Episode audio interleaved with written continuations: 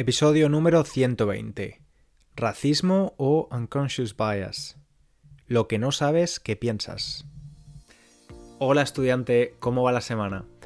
Espero que estés muy bien, que estés con energía para escuchar este nuevo episodio, con ganas de aprender cosas nuevas y de mejorar, de progresar con tu español. Para eso estamos aquí.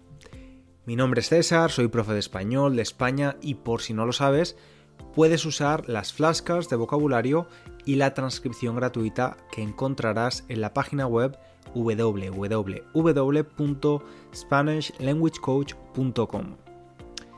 Escuchar y leer la transcripción al mismo tiempo es una buena idea para tener una mejor comprensión de la pronunciación y la gramática.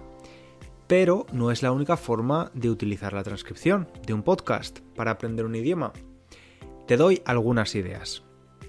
Puedes también subrayar y anotar las palabras y frases importantes y escribir anotaciones para ayudar a recordarlas más tarde. Otro uso muy útil es practicar la pronunciación. Puedes repetir las palabras y frases que escuchas al mismo tiempo que yo o un poco más tarde, dándote cuenta de la pronunciación y entonación correcta. A esta técnica se le llama shadowing que en español sería algo así como ser la sombra de alguien. Por último, puedes usar la transcripción para tener conversaciones imaginarias conmigo. Te explico. Imagina que estás escuchando el episodio donde hablo de las dificultades de muchas personas para poder tener una casa en propiedad. De vez en cuando puedes pausar el audio y hacer un comentario o reflexión sobre lo que has escuchado. Puedes decirme si es tu caso, o explicarme cómo era la situación en el pasado y cómo es ahora en tu país. Puedes incluso decirme que no estás de acuerdo conmigo y argumentar tu visión del tema. Todo esto es más fácil si tienes la transcripción delante de ti, ya que podrás usar alguna palabra o expresión que hayas escuchado antes, incluyéndola en tu argumento. Al final, cualquier recurso que usamos para mejorar un idioma tiene muchos más usos de los que podamos pensar. Te animo, como siempre, a experimentar con ellos y ver qué funciona para ti. Vamos ahora sí a hablar del tema de hoy. En las últimas semanas he estado escuchando bastante la radio británica y uno de los temas de los que hablan una y otra vez era sobre las declaraciones de Enrique y Meghan Markle, los duques de Sussex. Por cierto, digo Enrique y no Harry o Henry porque en español se traducen los nombres de los miembros de las familias reales. De este modo, en la familia real británica teníamos hasta el año pasado a la reina Isabel II, y actualmente al rey Carlos y a la reina Camila. Sus sucesores son Guillermo y Catalina. Imagino que te sonará, te sonará, un poco extraño oír sus nombres en español, pero de verdad que los usamos así. El caso es que, como probablemente sabes por las diferentes entrevistas, libro y documental de Netflix, una de las críticas que hacía el príncipe Enrique a su familia era el tratamiento inadecuado a su entonces novia y ahora mujer por una cuestión racial. Hace pocos días quiso aclarar que él no acusaba a su familia o a la institución de racistas, pero sí de tener unconscious bias, o en español un sesgo inconsciente. Honestamente no tenía muy claro a lo que se refería con esto de los sesgos inconscientes y cuál era la diferencia entre tenerlos y discriminar a alguien por una, razón racial. Así que decidí investigar un poquito y me pareció un tema interesante para hablarte hoy en el podcast. Hoy vamos a hablar de sesgos, no solo del que está relacionado con el racismo, otros también, y de cómo pueden afectar a nuestra vida, las consecuencias que tienen para ti y para las personas que te rodean y cómo podemos ser más conscientes de ellos. ¿Cómo podríamos definir lo que es un sesgo inconsciente? Pues es una tendencia sistemática, automática, en la forma de pensar que afecta la percepción y toma de decisiones de una persona sin que se dé cuenta. Es una forma subconsciente de ver el mundo que puede influir en la forma en que percibimos, juzgamos y actuamos en relación a otras personas, situaciones y eventos. Hemos dicho que es una forma subconsciente de ver el mundo, por lo que cada persona interpreta la realidad de una forma diferente. Yo creo que hay dos experiencias en mi vida que han hecho darme cuenta de que estos sesgos existen de forma muy clara, muy evidente. Y luego te cuento un poco más. Vamos a ver también los diferentes tipos de sesgos, o algunos de ellos, porque hay muchos. Pero antes me gustaría explicar un poco mm, cómo se forman. Pues bien, se forman a partir de la influencia de factores como prejuicios, estereotipos, experiencias previas o la cultura en la que hemos crecido, entre otros. También pueden ser el resultado de la simplificación automática y la búsqueda de patrones en la información que recibimos, lo que nos lleva a generalizar y a sacar conclusiones precipitadas. Estos sesgos pueden ser difíciles de detectar y corregir, debido a que se encuentran fuera de la conciencia. Es un proceso inconsciente. Por tanto, a pesar de que cada persona tiene una forma de ver e interpretar la realidad, podemos pensar que existen grupos de personas que comparten alguna característica o experiencia que comparten estos sesgos.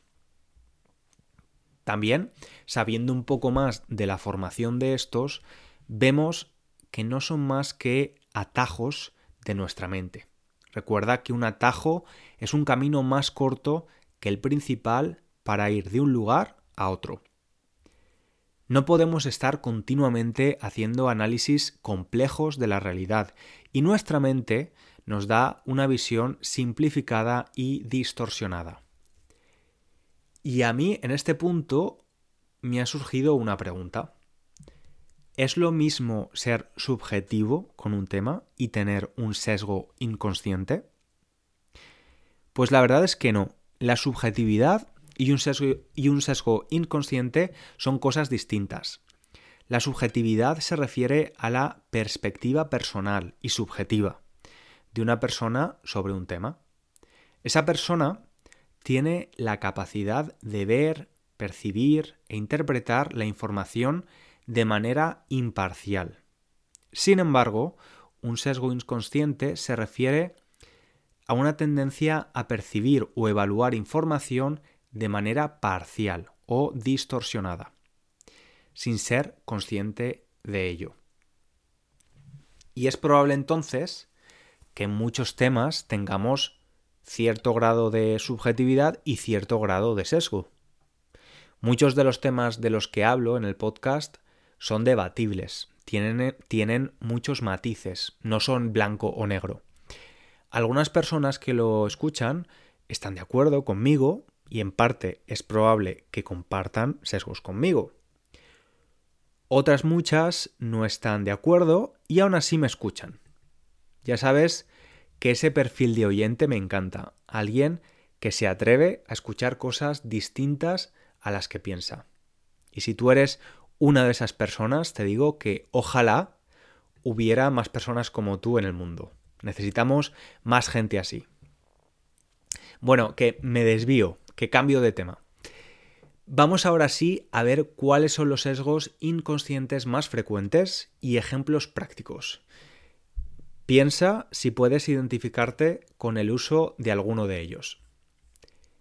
El primero es el sesgo de confirmación o la tendencia a buscar y dar más peso, más valor a la información que confirma nuestras creencias o percepciones previas. Ejemplo. La persona que dice, todos los políticos son iguales. Pues este tipo de persona que cree que todos los políticos son corruptos y solo quieren el poder para beneficiarse personalmente, probablemente tendrá una tendencia a dar más peso a las noticias negativas sobre políticos y menos peso a noticias positivas. Otro ejemplo podría ser el de una persona que se considera muy inteligente. Probablemente tendrá una tendencia a buscar y dar más peso a la información que lo refuerce. Luego tenemos el sesgo de asociación estereotípica. La tendencia a asociar ciertas características o atributos con ciertos grupos o categorías de personas. Un ejemplo sobre el género sería asociar a todas las mujeres con ser emocionales y a todos los hombres con ser fuertes y competitivos. Y buscando información sobre este tipo de sesgo, he encontrado un test creado por la Universidad de Harvard, llamado Test de Asociaciones Implícitas. Este test busca evaluar este sesgo de asociación estereotípica y puedes hacer el test para evaluar tu preferencia inconsciente por diferentes grupos. Hay test sobre género, eh, edad, raza, sexualidad, religión, peso y varios más. Yo hice, por curiosidad, el de sexualidad. Y el resultado, sorprendentemente, fue que tengo una ligera preferencia automática moderada por las personas heterosexuales frente a las homosexuales.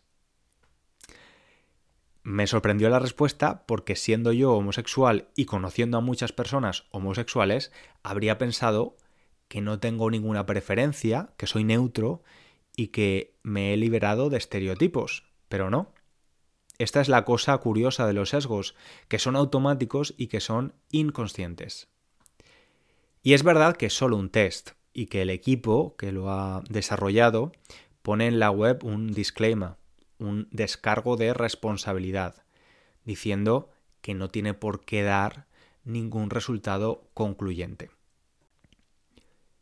Al principio del episodio te decía que la idea de hablar de los sesgos surgió porque el príncipe Enrique dijo, o mejor dicho, aclaró, que su familia no era racista, pero que tenía un sesgo inconsciente sobre la raza.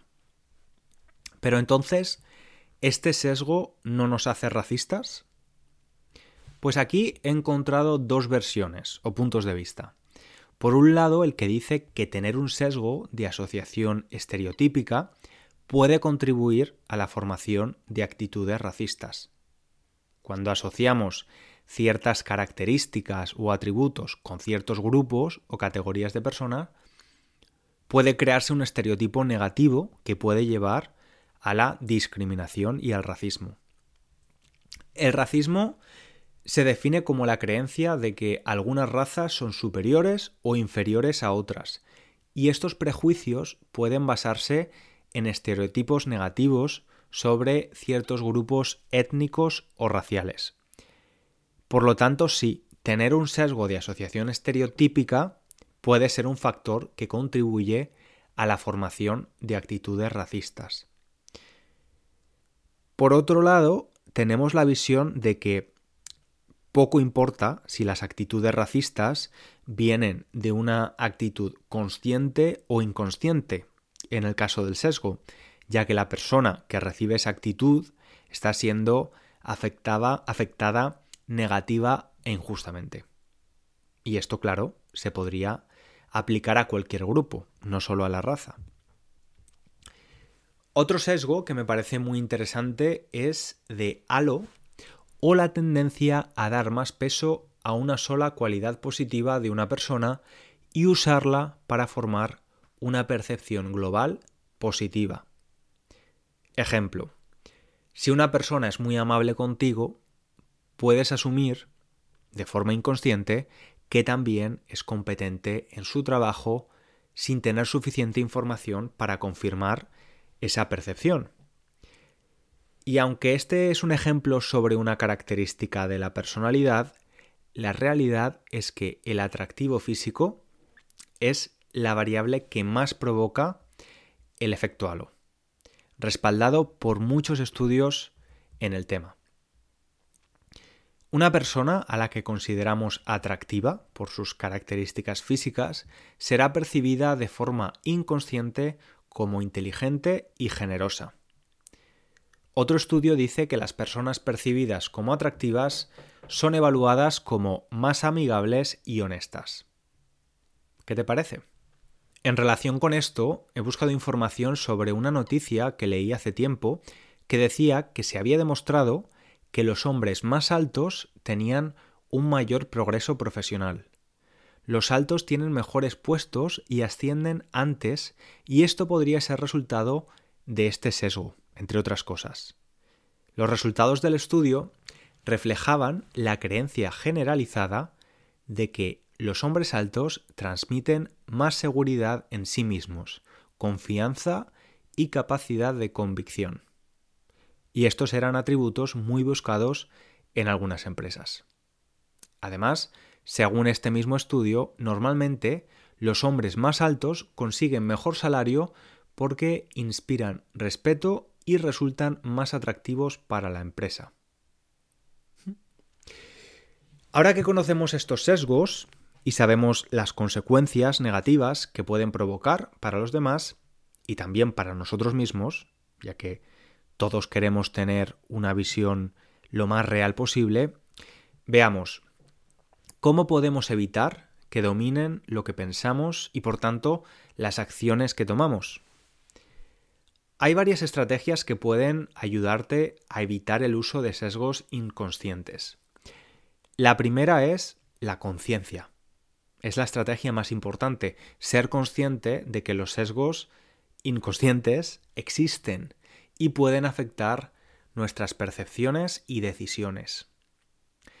La segunda podría ser hacer un examen crítico. Antes de tomar una decisión o hacer un juicio, es importante examinar nuestras percepciones y opiniones para determinar si están siendo influenciadas por un sesgo inconsciente. Reflexionar sobre nuestras propias experiencias y creencias y cómo pueden estar influyendo en nuestras percepciones y decisiones. Y sé que es complicado. Es más fácil desintegrar un átomo que un prejuicio, dijo Albert Einstein. A nuestro ego no le gusta que nos cuestionemos, le cuesta mucho trabajo. Al principio del episodio te decía que creo que en mi vida ha habido dos experiencias o circunstancias que me han obligado a trabajar en mis sesgos. La primera es tener una orientación sexual no normativa, es decir, ser homosexual. Durante mi infancia y adolescencia desarrollé el sesgo de asociación estereotípica sobre los hombres gays. Ya hemos visto que los sesgos se forman a partir de la influencia de factores como prejuicios, estereotipos, experiencias previas o la cultura en la que hemos crecido, entre otros. Los sesgos pueden ser problemáticos porque podemos tomarlos como algo real y por tanto discriminar a un grupo de personas. Pero es también bastante problemático cuando el sesgo que has desarrollado está relacionado con quien tú eres. Y así aparecen fenómenos como la homofobia interiorizada o el racismo interiorizado. En estos casos, por una cuestión de supervivencia y de salud mental, necesitas trabajar en ellos. Y es interesante mencionar aquí que muchas veces hay estereotipos sobre determinados grupos que pueden ser vistos como algo positivo, pero no dejan de ser un estereotipo. Te voy a contar una anécdota sobre esto. Cuando trabajaba en una oficina aquí en Londres, un día, de la nada, una compañera me dice, César, tengo una boda pronto y quiero comprarme un vestido.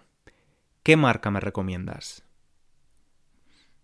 Yo me quedé a cuadros, no entendía por qué me preguntaba eso cuando yo no tengo ni he mostrado nunca ningún interés por la moda. Y entendí que su pregunta venía por el estereotipo de gay amante de la moda y de las últimas tendencias. Bueno, simplemente le respondí que, que no tenía ni idea, que yo no compraba vestidos y que no podía ser un buen consejero. Ahí se quedó la cosa. Y otra experiencia que me puso en contacto directo con sesgos de este tipo, de forma abrupta, fue cambiar de país. Yo hasta 2012 vivía en Valencia, en España, y la mayoría de personas con las que me relacionaba eran como yo, españolas, blancas, de tradición católica, y compartíamos la misma cultura. Cuando me mudé a Londres, mi contexto cambió radicalmente. Estaba en una de las ciudades más multiculturales del mundo. En la universidad y después en mi trabajo en una empresa grande, había gente de los cinco continentes, con culturas, religiones y tradiciones muy diferentes. Empecé a escuchar atributos, tanto negativos como positivos, de diferentes grupos. Atributos que yo desconocía, no tenía ninguna referencia de si X nacionalidad era esto o aquello. Y fue bastante chocante, la verdad. Bueno, continuemos ahora con las herramientas para evitar que los sesgos nos dominen. Ya hemos visto dos, la conciencia y el examen crítico. En, tercer lugar, tenemos la diversidad de perspectivas. Podemos buscar y valorar diferentes perspectivas y opiniones. Esto puede ayudar a minimizar el impacto de los sesgos inconscientes. Por supuesto, hay una herramienta fundamental es la educación. Aprender sobre diferentes sesgos inconscientes y cómo pueden afectar a nuestras percepciones y decisiones. Aprender sobre ellos como estás haciendo ahora mismo escuchando este episodio. Estas estrategias no nos garantizan eliminar totalmente los sesgos inconscientes, pero pueden ayudar a minimizar su impacto y mejorar la toma de decisiones objetiva y equitativa. Y en este punto, después de leer tanto sobre los sesgos, yo también me preguntaba cuál es mm, la explicación biológica o evolutiva de tener estos sesgos, porque debe de haberla. Como hemos dicho, son una forma de responder rápidamente a situaciones potencialmente peligrosas y ayudar a tomar decisiones en situaciones inciertas, sin la necesidad de un análisis consciente y detallado. Son atajos. Por ejemplo, el sesgo de confirmación es una tendencia a buscar información que confirma nuestras creencias existentes y puede ser explicado por la necesidad evolutiva de tomar decisiones rápidas en situaciones inciertas. Y eso está muy bien. O sea, que en esos casos los sesgos los podemos ver como algo positivo.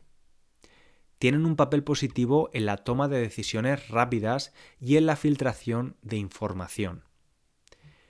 Nos permiten procesar de manera eficiente una cantidad masiva de información que recibimos a diario y tomar decisiones en situaciones en las que no hay tiempo para analizar todos los detalles.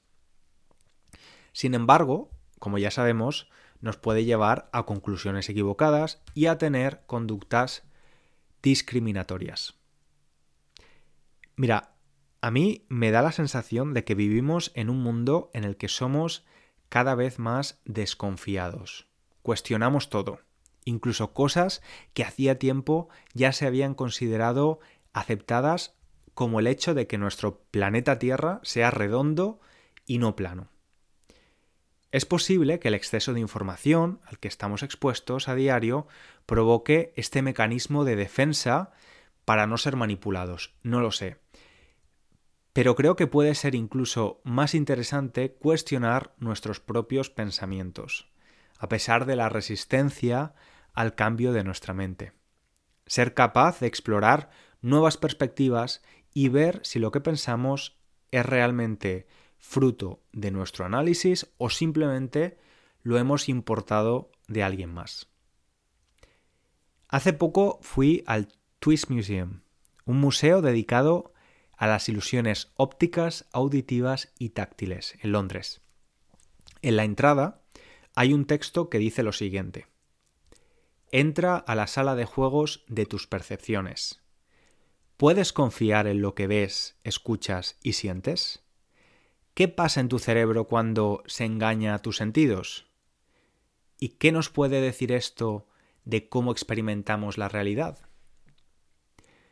Cuando salí del museo me di cuenta de todas las formas posibles las que nuestro cerebro puede engañarnos haciendo que veamos, escuchemos y sintamos cosas que no son reales. Ahora no tengo duda de que si los sentidos pueden estar alterados, nuestros pensamientos y por tanto la forma en la que vemos la supuesta realidad también lo está. Y ya hemos llegado al final del episodio. Espero que lo hayas disfrutado. Por último, te pido un pequeño favor. Si disfrutas y aprendes con el podcast, por favor compártelo con otra persona que aprenda español. Si no conoces a nadie, también puedes ayudarme valorando el podcast con unas estrellas o escribiendo una valoración para que otros oyentes las lean. Yo leo todas las valoraciones que se escriben y la verdad es que algunas te alegran el día. Muchísimas gracias. Nos escuchamos en el próximo episodio. Un abrazo grande.